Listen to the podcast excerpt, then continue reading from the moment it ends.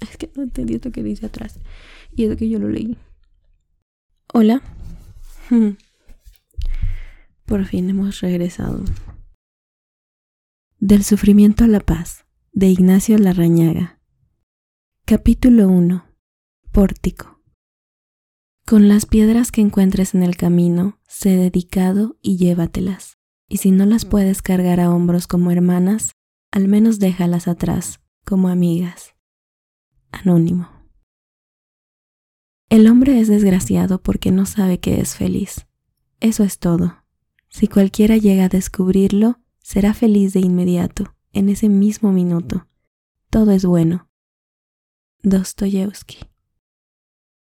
Al caminar por los viejos senderos del hombre, he quedado sorprendido, más aún asombrado, al comprobar cómo sufren las gentes día y noche, jóvenes y adultos, ricos y pobres. Me duele el corazón. Llevo años buscando y enseñando, ¿cómo llamarlo? ¿Terapias? Para sacar a hombres y mujeres de los pozos profundos en los que están sumergidos. He recorrido tiempo y distancias buscando recetas para enseñar al hombre a enjugar lágrimas, extraer espinas, ahuyentar sombras, liberarse de las agonías y, en fin, llevar a cada puerta un vaso de alegría. ¿Cabe oficio más urgente sobre el planeta? Sufrimiento a manos llenas. He aquí el misterio de la existencia humana. Sufrimiento que, por cierto, nadie ha deseado, ni invocado, ni convocado, pero que está ahí, como una sombra maldita a nuestro lado. ¿Cuándo se ausentará? Cuando el hombre mismo se ausente, solo entonces. ¿Qué hacer con él entre tanto? ¿Cómo eliminarlo? O al menos mitigarlo, cómo sublimarlo, cómo transformarlo en amigo o al menos en hermano. He aquí el problema fundamental de la humanidad. 1. Comenzando por la casa. Se dice, mientras haya a mi lado quien sufra, yo no tengo derecho a pensar en mi felicidad. Estas palabras suenan muy bien, pero son falaces. Tienen una apariencia de verdad, pero en el fondo son erróneas. A la primera observación del misterio humano saltarán a nuestros ojos una serie de evidencias como estas. Los amados aman, solo los amados aman. Los amados no pueden dejar de amar. Solo los libres liberan, y los libres liberan siempre. Un pedagogo modelo de madurez y estabilidad hace de sus discípulos seres estables y maduros, y esto sin necesidad de muchas palabras. Lo mismo sucede con los padres respecto a los hijos. Y por el contrario, un pedagogo inseguro e inhibido, aunque tenga todos los pergaminos doctorales, acaba envolviendo a sus discípulos en un halo de inseguridad. Los que sufren hacen sufrir. Los fracasados necesitan molestar y lanzar sus dardos contra los que triunfan. Los resentidos inundan de resentimiento su entorno vital. Solo se sienten felices cuando pueden constatar que todo anda mal, que todos fracasaron. El fracaso de los demás es un alivio para sus propios fracasos, y se compensan de sus frustraciones alegrándose de los fracasos ajenos y esparciendo a los cuatro vientos noticias negativas, muchas veces tergiversadas y siempre magnificadas. Una persona frustrada es verdaderamente temible. Los sembradores de conflictos en la familia o en el trabajo, siendo perpetuamente espina y fuego para los demás, lo son porque están en eterno conflicto consigo mismos. No aceptan a nadie porque no se aceptan a sí mismos. Siembran divisiones y odio a su alrededor porque se odian a sí mismos. Es tiempo perdido y pura utopía el preocuparse por hacer felices a los demás si nosotros mismos no lo somos si nuestra trastienda está llena de escombros, llamas y agonía. Hay que comenzar, pues, por uno mismo. Solo haremos felices a los demás en la medida en que nosotros lo seamos. La única manera de amar realmente al prójimo es reconciliándonos con nosotros mismos, aceptándonos y amándonos serenamente. No debe olvidarse que el ideal bíblico se sintetiza en amar al prójimo como a sí mismo. La medida es, pues, uno mismo, y cronológicamente es uno mismo antes que el prójimo. Ya constituye un altísimo ideal el llegar a preocuparse por el otro tanto como uno se preocupa por sí mismo. Hay que comenzar, pues, por uno mismo. Al respecto, no faltarán quienes arguyan alegremente, eso es egoísmo. Afirmar esto sin mayores matizaciones no deja de ser una superficialidad. Evidentemente, no estamos propiciando un hedonismo egocéntrico y cerrado. Si así fuera, estaríamos frente a un enorme equívoco que podría resultar en una trampa mortal. Efectivamente, buscarse a sí mismo sin otro objetivo que el de ser feliz equivaldría a encerrarse en el estrecho círculo del seno materno.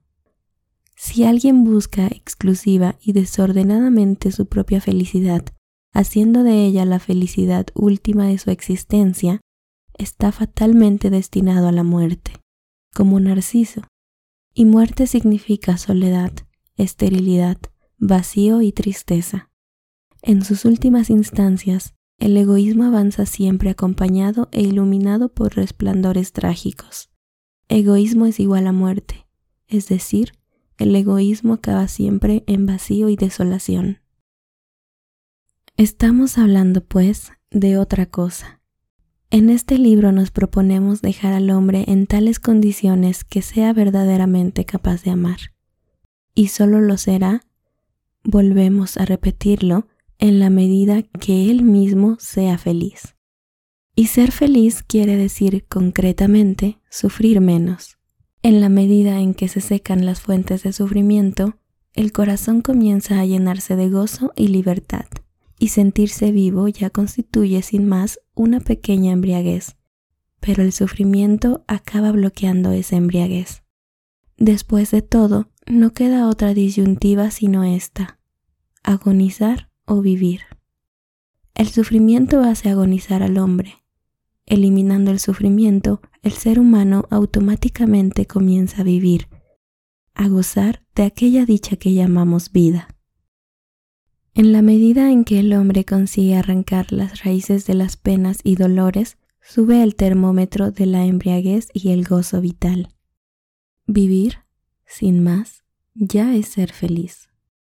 Si conseguimos que la gente viva, la fuerza expansiva de ese gozo vital lanzará al hombre hacia sus semejantes con esplendores de primavera y compromisos concretos. Vámonos, pues, lenta pero firmemente tras esa antorcha. En el camino salvaremos los escollos uno por uno y caerán las escamas. Y, desde la noche, irá emergiendo palmo a palmo una figura hecha de claridad y alegría. El hombre nuevo que buscamos, reconciliado con el sufrimiento, hermandado con el dolor, peregrino hacia la libertad y el amor. 2. La maldición de la mente. Para entender el misterio doloroso del hombre necesitamos remontar las corrientes zoológicas y navegar contracorriente hasta las remotísimas y dilatadas latitudes prehumanas desde donde venimos. Luego de esta zambullida en los profundos mares prehumanos y arribados a los ancestrales más primigenios del hombre, nos encontramos con que los seres anteriores al hombre en la escala general de la vida, los animales, no se hacen problemas para vivir. Al contrario, todos sus problemas los encuentran resueltos. Estos seres prehumanos están dotados de mecanismos instintivos mediante los cuales solucionan automáticamente, casi mecánicamente, sus necesidades elementales. Por eso no sufren de preocupación ni ansiedad. Un halcón, un reptil, un antílope o un crustáceo viven sumergidos como en un mar en el seno gozoso y armonioso de la creación universal. Este seno sin contornos es un inmenso hogar en el que los seres prehumanos viven cálida y deleitosamente y en plena armonía, generadas por ese haz de energías intuitivas que como un misterioso entresijo recorre y unifica a todos y a cada uno de los seres de la escala zoológica. Viven pues en una especie de unidad vital con todos los demás seres, no saben de aburrimiento ni de insatisfacción, no tienen problemas repentinos, no pueden ser más felices de lo que son, se sienten plenamente realizados. Esta felicidad la viven sensorialmente, aunque, como es obvio, no conscientemente.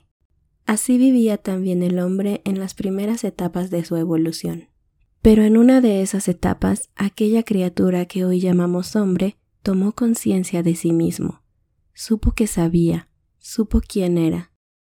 Esta emergencia de la conciencia resultó para el hombre una contingencia de asombrosas, por no decir infinitas, posibilidades, pero al mismo tiempo una desventura con características casi de catástrofe.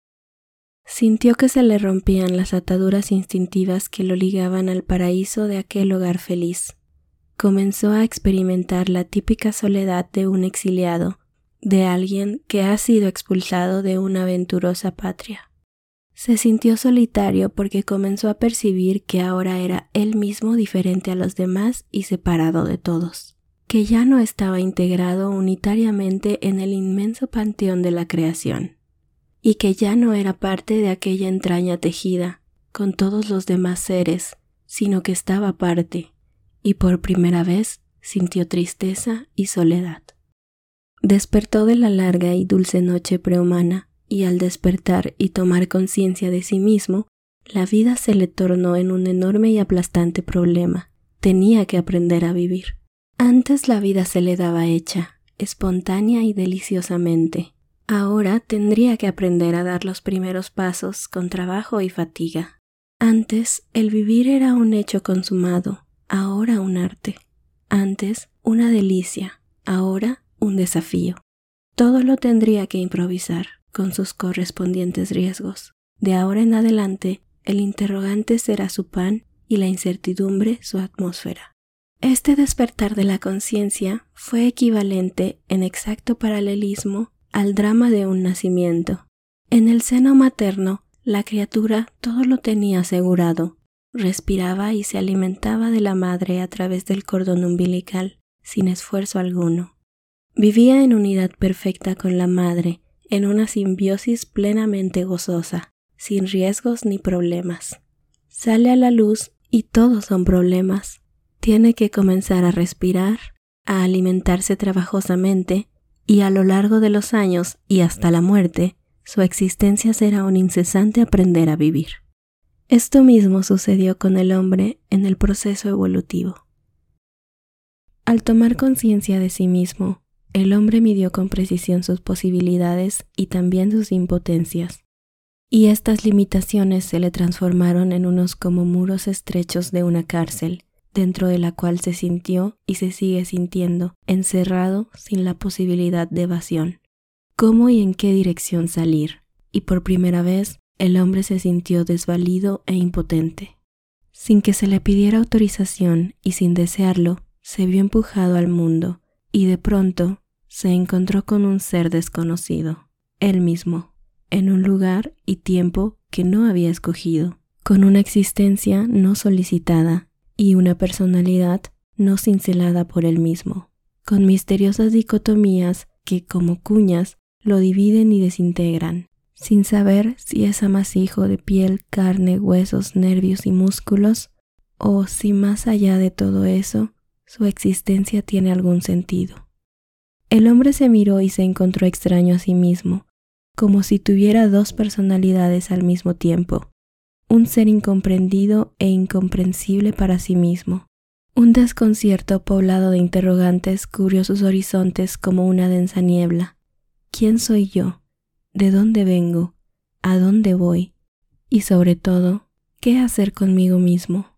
Levantó sus ojos y allá, a lo lejos, distinguió oscuramente la roja puerta de la muerte. Se analizó a sí mismo y concluyó que era un ser nacido para morir cercado por sus cuatro costados, sitiado como una ciudad indefensa, asediado a diestra y siniestra por las fieras. ¿Cómo escapar? Una angustia que fue atenazando sus huesos y entrañas. ¿En qué dirección huir? No podía regresar al paraíso de la etapa prehumana. Esa retirada estaba clausurada. Y viendo cerradas todas las salidas de la ciudad, el hombre pensó y deseó por primera vez la falsa salida de la muerte. La razón lo obliga a caminar por los páramos infinitos hacia metas inaccesibles. Se propone arribar una cumbre y arribando a la cima, divisa desde ahí otra montaña más alta que lo reclama. Alcanzada esta segunda cumbre, distingue desde ella otra altura más eminente, que como una luz fatal lo seduce irresistiblemente. Alcanza también esta altura, y así sucesivamente. Su vida es un proyecto escalonado de cumbres cada vez más elevadas y cada vez más lejanas, lo que acaba dejándolo perpetuamente desazonado e inquieto. Condenado a caminar siempre, siempre más adelante, el hombre no puede detenerse porque está sometido a un imperativo categórico que no lo deja en paz, sino que lo impulsa hacia una odisea que nunca se acabará, en dirección de una tierra prometida a la que nunca llegará. El hombre es un arco en tensión destinado a alcanzar estrellas imposibles. Seducido por lo desconocido, irrumpe en las regiones ignotas para descifrar enigmas y llenar de respuestas los espacios vacíos. Vive atormentado por anhelos anteriores que ni siquiera él mismo entiende y que por otra parte es incapaz de sosegar, que lo arrastran hacia lo infinito y lo absoluto y le obligan a darse a sí mismo la razón de su existencia y a encontrar respuesta a todas las preguntas. Viene de un mundo unitario. Esta impronta original lo obliga a buscar unidad consigo mismo y con los demás, pero al mismo tiempo se siente disociado por urgencias interiores y desafíos exteriores. La razón le dicta una cosa y la emoción otra. Desea mucho y puede muy poco. Lucha por agradar a todos y no lo consigue. Busca la armonía consigo mismo y con los demás, y sin embargo siempre está en tensión. Experimenta sensaciones desabridas como la ansiedad, la depresión, la dispersión y no dispone de armas para ahuyentarlas. Su mente es, con frecuencia, una prisión en la que se siente atrapado y no puede prescindir de ella aunque quisiera, ni salir de esa prisión. Y así, a veces, una nube de obsesiones le obliga a dar vueltas y más vueltas, como una mariposa, en torno a una alucinación obsesiva sin conseguir evadirse. En suma, concluiremos con Ephraim. Mm, Eric Fromm, vamos a leer un libro de él, qué emoción. En suma, concluiremos con Eric Fromm, que la mente humana es la bendición y la maldición del hombre. Es verdad que la historia está lanzando sin cesar desafíos al hombre, como acabar con las guerras, superar el hambre, la enfermedad, la pobreza, pero por encima de todas las altas tareas que la historia pueda encomendar al hombre, su quehacer fundamental y transhistórico es y será siempre qué hacer y cómo hacer para llegar a ser dueño de su propia mente, de sí mismo. Dicho de otra manera, qué hacer para que la mente solo sea fuente de toda bendición. 3. Unos amigos para el camino. En el capítulo 3 de este libro entregaremos, desarrollándolas ampliamente, numerosas y multiformes vías de salvación. Pero antes de penetrar en ese valle, me propongo depositar en las manos del lector, para el camino y provisoriamente, unos instrumentos de salvación que le acompañarán como otros tantos amigos, mientras vamos recorriendo e inspeccionando los diversos manantiales del sufrimiento. Mm, entonces el autor ya sabía, ya sabía que el capítulo 2 era bien difícil de leer y por eso está dando como unos preayudas, preayudas para lograr atravesar el segundo capítulo, amigos. Así que pongan atención. De esta manera, y como sin darse cuenta, el lector ya está comenzando a ingresar en el deseado templo de la salvación. Estos amigos para el camino son los siguientes. 3.1 salvarse a sí mismo. Ante todo, es necesario que el lector tome conciencia desde el primer momento de que siempre que utilizo la palabra salvarse, no estoy haciendo referencia a la salvación cristiana, aquella que nos alcanzó Jesucristo y que se consumará en la gloria eterna. Por el contrario, entendemos aquí la salvación por su aceptación más popular y llana. Por de pronto, no se trata de salvar, esto es una acción dinámica por la que alguien libra a otro de un peligro, como cuando un salvavidas salva a un náufrago de una muerte segura. Hablamos de salvarse, esfuerzo por el que uno mismo con sus propios medios se pone a salvo evitando caer en un peligro o saliendo de una situación mortal. Más concretamente, nos referimos a ciertas iniciativas que cualquier persona puede utilizar a modo de autoterapias para evitar o mitigar el sufrimiento.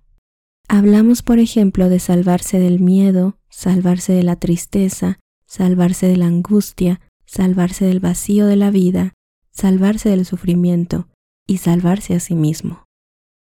No hay especialista que pueda salvarme con sus análisis y recetas.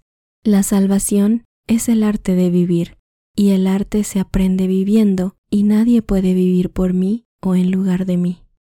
No hay profesional u orientador que sea capaz de infundir en el discípulo el coraje suficiente como para lanzarse por la pendiente de la salvación.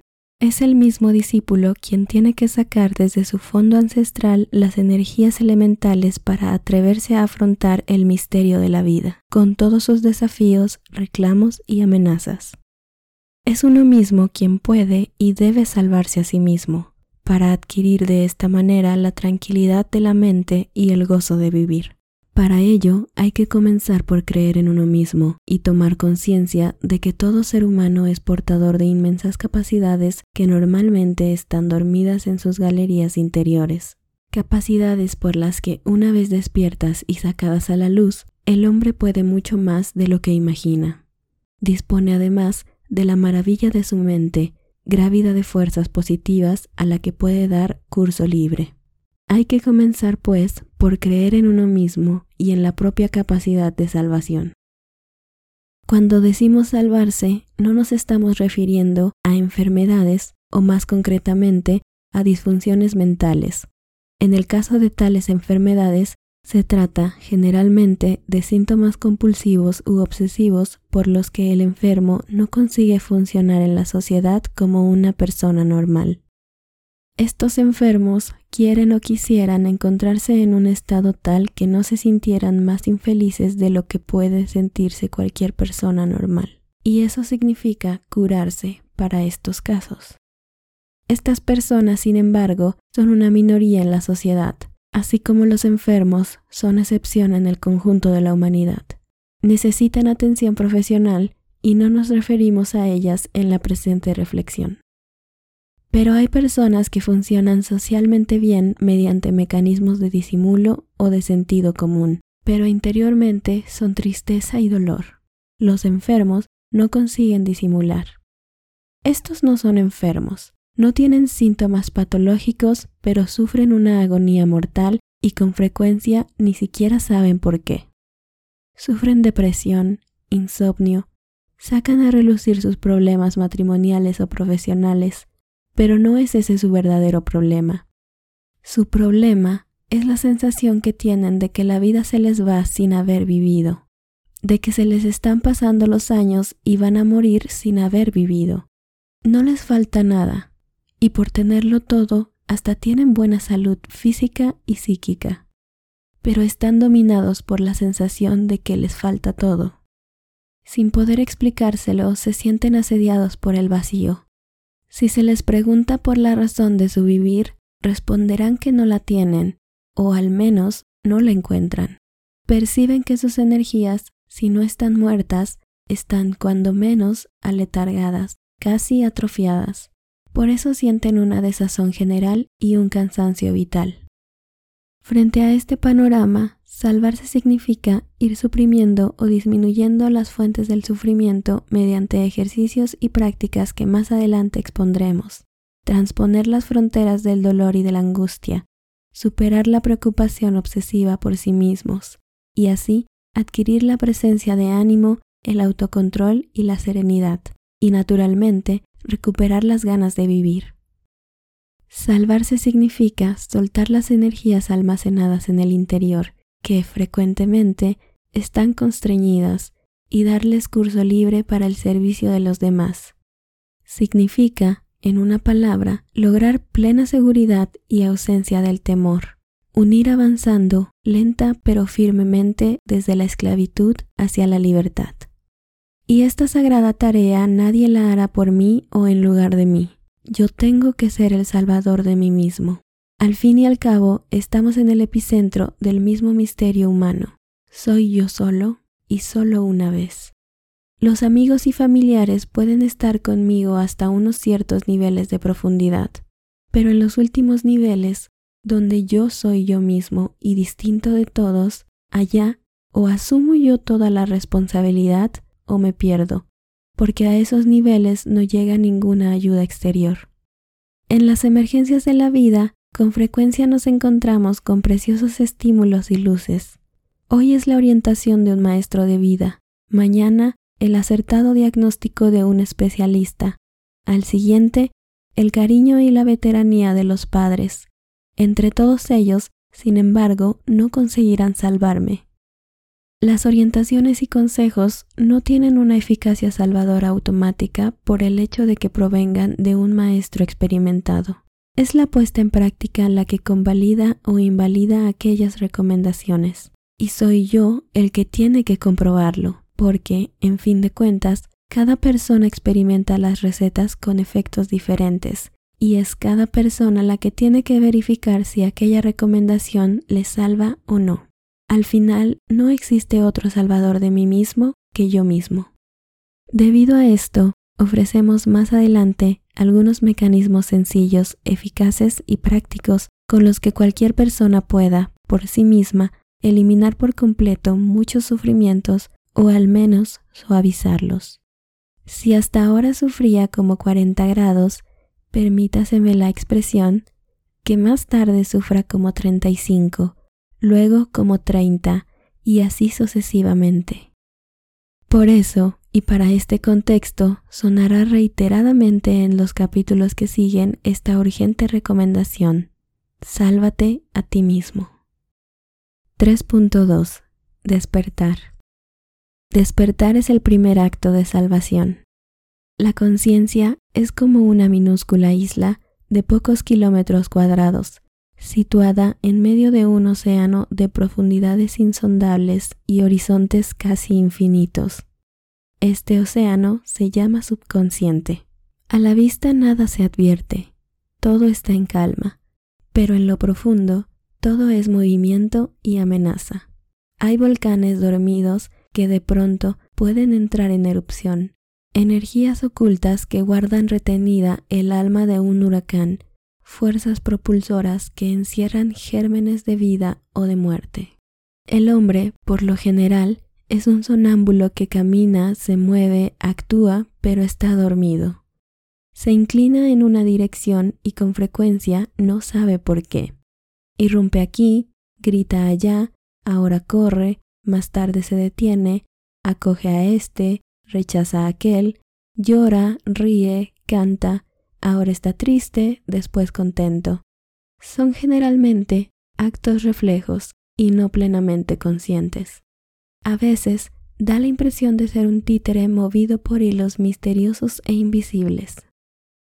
Es el mar profundo del hombre, helado irracional y desconocido, que mediante mecanismos que parecieran sortilegios lo van llevando en direcciones inesperadas y en ocasiones por rumbos disparatados.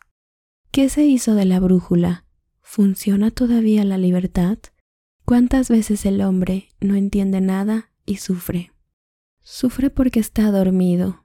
No se da cuenta de que, como lo diremos tantas veces, el sufrimiento humano es puramente subjetivo. La mente es capaz de dar a luz fantasmas alucinantes, que luego atormentarán sin piedad a quienes los engendró. Los miedos son, generalmente, sombras fantásticas sin fundamento ni base en la realidad. El hombre está dormido. Y dormir significa estar fuera de la objetividad. Dormir es sacar las cosas de su dimensión exacta, es exagerar los perfiles negativos de los acontecimientos, personas o cosas. Dormir es proyectar mundos subjetivos sobre los sucesos exteriores.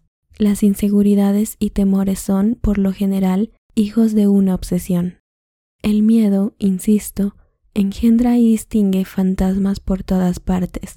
Este no me quiere, aquel está en contra de mí, ese proyecto está destinado a fracasar, todos se han conjurado contra mí, están tramando desplantarme del cargo, aquellos otros me han retirado su confianza, aquella ya no me mira bien, aquella otra no me saluda como antes, ¿qué le habrán contado de mí? La de más allá se muestra ahora fría y distante conmigo. ¿Qué habrá pasado?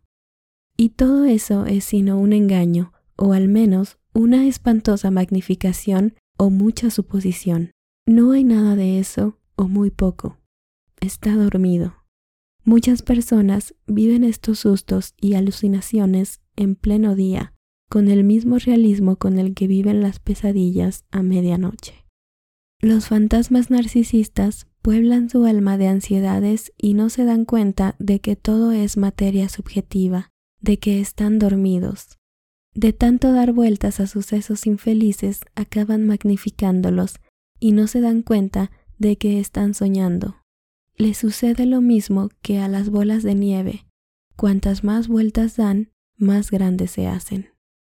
De pronto, se sienten atenazados por el temor, sin caer en cuenta de que solo se trata de una manía persecutoria, una alucinación que inventa y dibuja sombras siniestras, cuando, en realidad, nada de eso existe.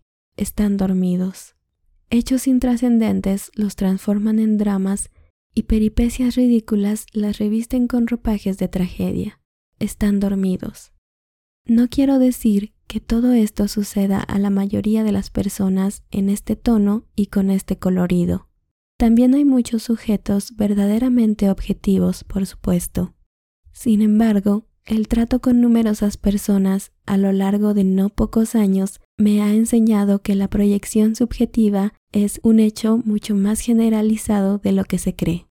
De todos modos, en el presente caso me estoy refiriendo en particular a quienes tienen tendencias subjetivas, aunque no necesariamente en un grado elevado. Los tipos aprensivos, obsesivos, acomplejados, pesimistas, y no se trata de neurosis, sino de personas con inclinaciones subjetivas. Al exterior, su comportamiento no se diferencia del de los demás, pero interiormente no viven, agonizan. Es preciso despertar, y despertar es salvarse es economizar altas cuotas de sufrimiento. ¿Qué es, pues, despertar? Es el arte de ver la naturaleza de las cosas, en uno mismo y en los demás, con objetividad y no a través del prisma de mis deseos y temores. Despertar es tomar conciencia de tus posibilidades e imposibilidades, las posibilidades para abordarlas y las imposibilidades para dejarlas de lado darte cuenta de si un determinado hecho tiene remedio o no. Si lo tiene, para encontrarle solución. Si no lo tiene, para olvidarlo. Tomar conciencia de que los hechos consumados, consumados están, y es inútil darse de cabeza contra ellos. Despertar es darte a ti mismo un toque de atención para caer en la cuenta de que te estás torturando con pesadillas que son pura fantasía de que lo que te espanta no es real, darte cuenta de que estás exagerando, sobredimensionando cosas insignificantes y que las suposiciones de tu cabeza las estás revistiendo con visos de veracidad. No te das cuenta de que tus aprensiones son sueños malditos y nada más, y tus temores puras quimeras. ¿Por qué tomarlas en consideración? Déjalas a un lado, porque son meros abortos de tu mente, Saber que los sueños, sueños son, saber dónde comienza la ilusión y dónde la realidad, saber que todo pasará, que aquí no queda nada, que todo es transitorio, precario, efímero, que las penas suceden a las alegrías y las alegrías a las penas, saber que aquí abajo nada hay absoluto, que todo es relativo y lo relativo no tiene importancia o tiene una importancia relativa. Despertar en suma es saber que estabas durmiendo. Basta despertar y se deja de sufrir.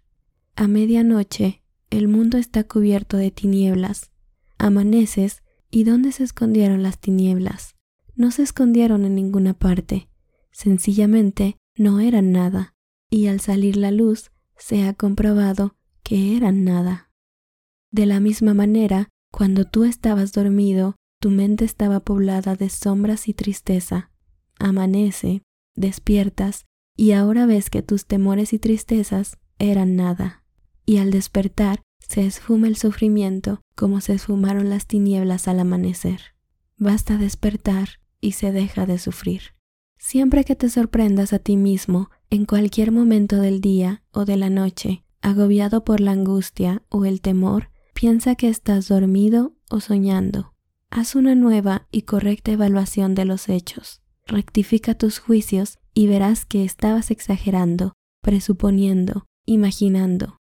Dedícate asiduamente al ejercicio de despertar. Siempre que te encuentres turbado, levanta la cabeza y sacúdela, abre los ojos y despierta.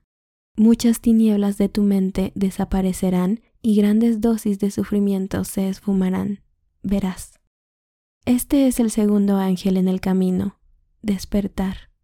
A lo largo de los capítulos siguientes, frecuentemente haremos resonar este clarín. Despierta. 3.3. Paciencia. A las pocas semanas de nacer, los pájaros vuelan, los patos nadan, los gatos salen a cazar. A los 15 minutos de haber salido a la luz, una llama ya se pone de pie y comienza a caminar detrás de su madre cordillera arriba. No necesitan aprender a caminar, volar, nadar, cazar. Por el mero hecho de existir, disponen de todos los resortes necesarios para defenderse y sobrevivir. Se podría decir que todas las técnicas vienen elaboradas en las entrañas de su organismo. Las traen aprendidas sin necesidad de entrenamiento. Es el equipo instintivo que los conduce certeramente por los caminos de la supervivencia. No sucede así con el hombre. Una vez nacida, la criatura humana es el ser más desvalido de la creación. Todo lo tiene que aprender, y no precisamente en fuerza de una inspiración interior, sino que son los otros quienes se lo tienen que enseñar. Primero a nadar, luego a hablar, más tarde a pensar y educarse. Aprende en suma a utilizar la inteligencia en lugar del instinto, con la particularidad de que el instinto funciona espontáneamente, casi mecánicamente, y en cambio el uso de la inteligencia supone riesgos, porque obliga al hombre a realizar un complejo proceso de análisis, comparación, exclusión, opción, todo lo cual involucra grandes incertidumbres e impredecibles emergencias. Y por este camino le llega al hombre un desabrido visitante que como sombra nunca más se apartará de su lado la ansiedad.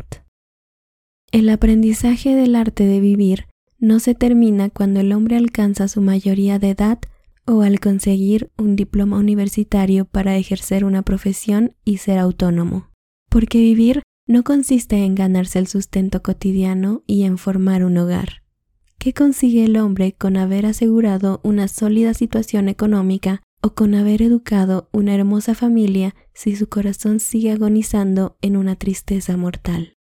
Vivir es el arte de ser feliz, y ser feliz es liberarse en mayor o menor grado de aquella ansiedad que, de todas formas, seguirá porfiadamente los pasos humanos hasta la frontera final. El arte de vivir consistirá, pues, en una progresiva superación del sufrimiento humano, y por este camino en una paulatina conquista de la tranquilidad de la mente, la serenidad de los nervios y la paz del alma. Pero no se crea que esta felicidad la puede alcanzar el hombre como por arte de magia o como un regalo de Navidad. Si para obtener un título universitario o montar una próspera empresa el hombre ha necesitado largos años de esfuerzo, trabajando día y noche, con férrea disciplina, metodología y sobre todo con una tenacidad a toda prueba y por momentos heroica, que nadie sueñe con doblarle la mano a la ansiedad o en ganar la batalla del sufrimiento, llegando así a aquel anhelado descanso de la mente con un trabajo esporádico y superficial. Cuando decimos paciencia, queremos significar esfuerzo, orden y dedicación en la práctica de los ejercicios de autocontrol, relajación, meditación que más tarde presentaremos. No vas a conseguir nada con solo leer estas páginas o con abrigar buenas intenciones. Es imprescindible que los deseos se transformen en convicciones, y las convicciones en decisiones. Las decisiones, a su vez, tienen que conducirte como de la mano a reordenar tu programa de actividades y en medio de estas reservar espacios libres para practicar diaria y metódicamente los diversos ejercicios. Si me dices que no dispones de tiempo, te responderé que el tiempo es cuestión de preferencias, y éstas, a su vez, dependen y derivan de las prioridades. Ahora bien, ¿cuál es la prioridad fundamental de tu vida? No se trata de sanar una úlcera gástrica o de levantar un negocio deteriorado, ni siquiera de apuntalar un matrimonio desquebrajado. Todos estos propósitos son ciertamente nobles e importantes, pero en nuestro caso hay algo más primordial. Nosotros estamos jugando y conjugando aquí nada menos que con el sentido de una vida, expresión escurridiza que al pretender encerrarla en los moldes de una definición se nos escapa de las manos. ¿Qué es, pues, el sentido de la vida. Es aquel valor que da valor a todos los demás valores. De pronto, todo lo que se es y hace una persona, palabras, actitudes, acciones, aparece revestido de un color y brillo tan peculiares que no se puede explicar con palabras. Eso es el sentido de una vida. Es, como decirlo, un cierto tono de alegría que no se traduce en una risa ni en una sonrisa, que envuelve a algunas personas vistiéndolas como de un aire primaveral, y que todos perciben desde lejos y dicen, esa persona tiene un no sé qué, que no sé cómo calificarlo, pero se la ve tan feliz. Es, en fin, aquella sensación de plenitud que en el otoño de sus años, al volver sus miradas hacia atrás, les hace exclamar a algunas personas, valió la pena, de verdad fue una aventurosa aventura. Pues bien, ese objetivo central de una vida no se conseguirá sin una dedicación metódica y ordenada. Para poder ahuyentar las sombras de la casa y dar lugar a la alegría, es imprescindible someterse a una ejercitación ininterrumpida de autocontrol y meditación a lo largo de los días y los años. No es necesario que lleves a cabo todas y cada una de las prácticas que incluiremos en el capítulo 3. Sí es conveniente, sin embargo, probar y comprobar todas esas prácticas y quedarse con las que produzcan mejores resultados. No hay que olvidarse nunca el misterio general e imponderable del ser humano. Un mismo ejercicio ejecutado en momentos diferentes produce resultados diferentes en una misma persona. La vida es esencialmente ilógica porque es esencialmente movimiento movimiento oscilante de altibajos, sin vislumbrarse con frecuencia las causas que originan tan desconcertante vaivén. Cuando el hombre tendría motivos más que suficientes para saltar de alegría, está abatido. De pronto, en los días azules, su alma está nublada, y en los días nublados, su alma está en azul. No hay lógica. Tal persona deseó ardientemente conquistar aquella meta soñada, y alcanzado el sueño, se queda insatisfecha, con un amago de decepción.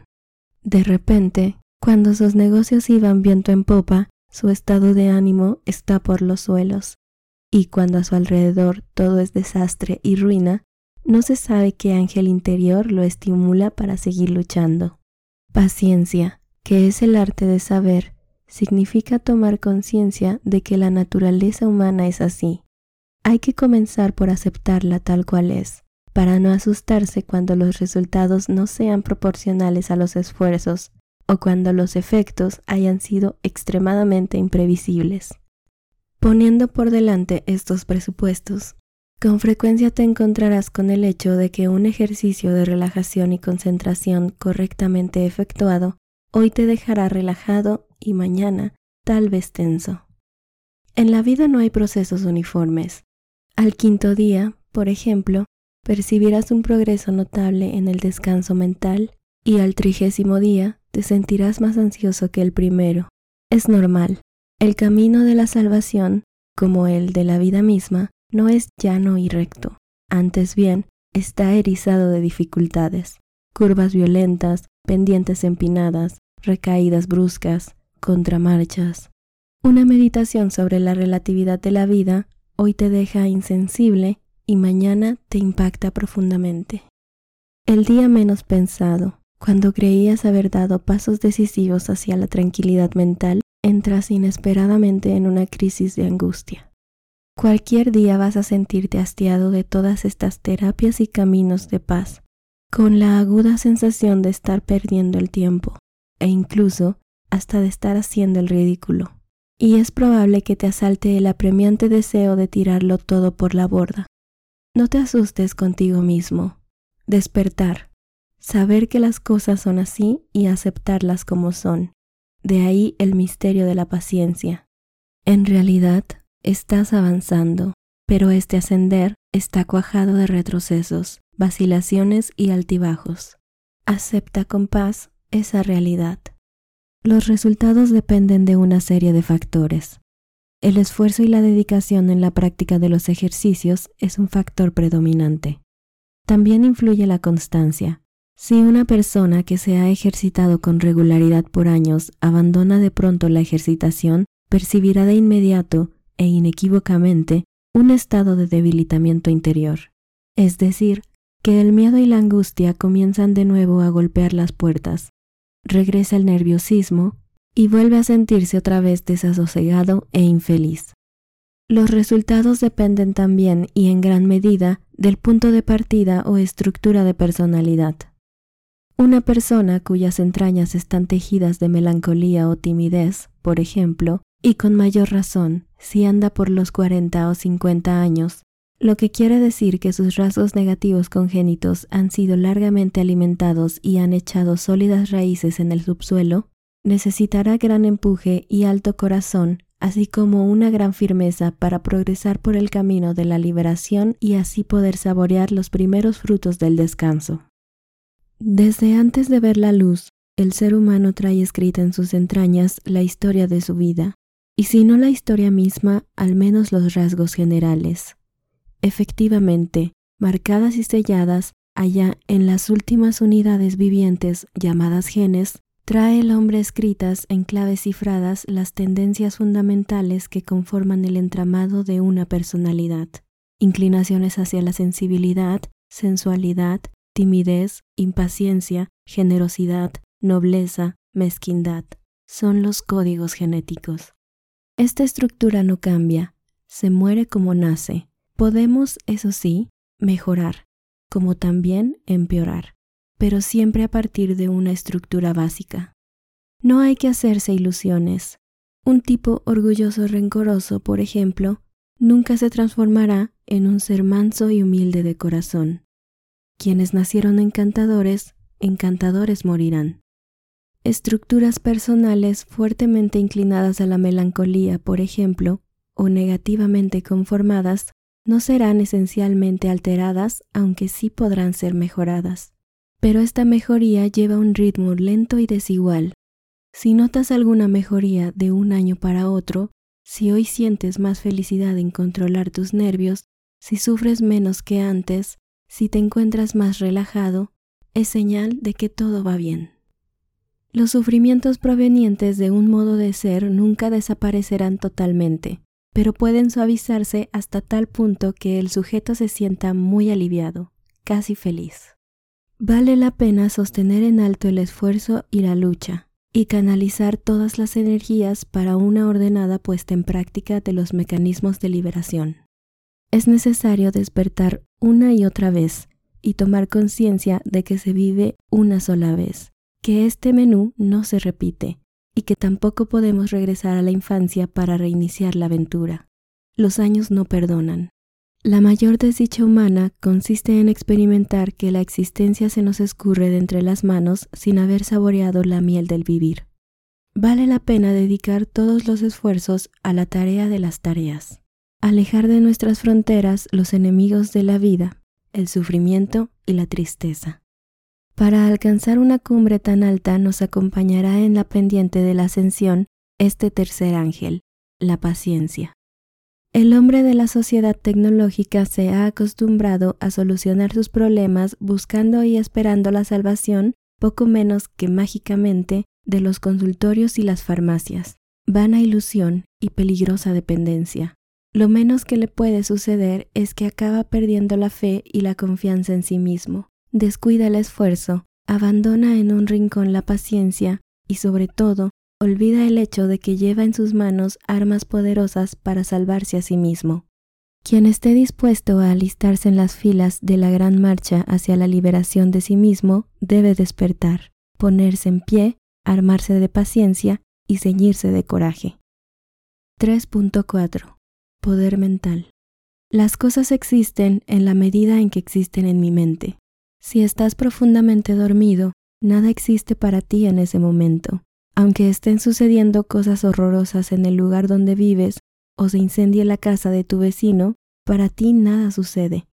Si se están difundiendo noticias sumamente desfavorables para ti, pero no te enteras de nada, toda esa maledicencia no te hiere ni te turba. Es como si esparcieran pétalos de rosa sobre tu cabeza. Supongamos que dejan de funcionar tu corazón y tu conciencia por un paro cardíaco. Pueden insultarte, herirte, despedazarte y a ti nada te importa, porque ya nada existe para ti. Una vez que ha dejado de funcionar esa fábrica de ideas y de sueños, la mente, que nos engendraba, ya no existen para ti problemas, enemistades, zancadillas, traiciones, ofensas. Para el muerto, todo está muerto. De esto se trata, de adquirir un poder tan omnímido sobre mi mente que pueda interrumpir a voluntad su funcionamiento cuando me dé cuenta de que está siendo dominada por recuerdos desabridos y memorias dolorosas. El ser humano, a través de un entrenamiento sostenido y metódico, que explicaremos en el capítulo 3, es capaz de llegar a adquirir la capacidad de suprimir momentáneamente toda actividad mental, de hacer un vacío o silencio total en su interior hasta el punto de detener el curso del pensamiento cuando éste se haya atrapado por obsesiones o fijaciones negativas. Este es sin duda el gran desafío del hombre para el hombre a lo largo de los siglos.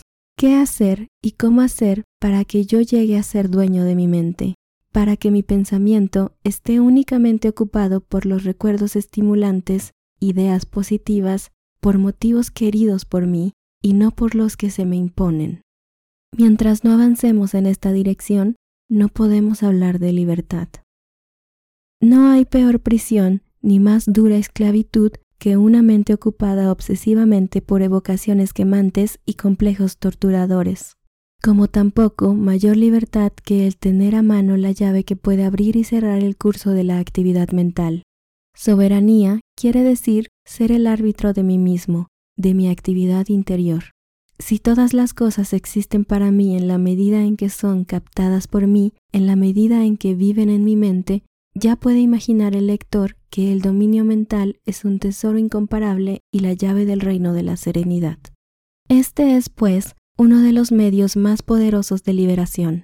Con este fin, ofreceremos numerosos ejercicios para que el lector, a través de un paciente y constante entrenamiento, pueda alcanzar la capacidad de desconectar a voluntad el motor de su mente, de manera que se apaguen los fuegos y el alma se transforme en un huerto placentero.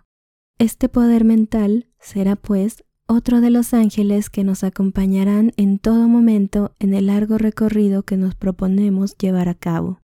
Para referirnos a este poder utilizaremos diversos términos, como dejar, soltar, desprenderse, desligar, olvidar, en suma, expresiones que hagan referencia a esa sublime capacidad de desconectar a voluntad la atención de cualquier recuerdo o persona desagradable. Así lograremos amortiguar el ardor de tantos carbones encendidos. Digamos, entre paréntesis, que en ciertos ambientes se utiliza la expresión poder mental para indicar la influencia que pueden ejercer ciertas personas sobre otras personas, acontecimientos o cosas. Como se ve por lo expuesto, nosotros lo entendemos aquí en un sentido muy distinto. Esto, amigos,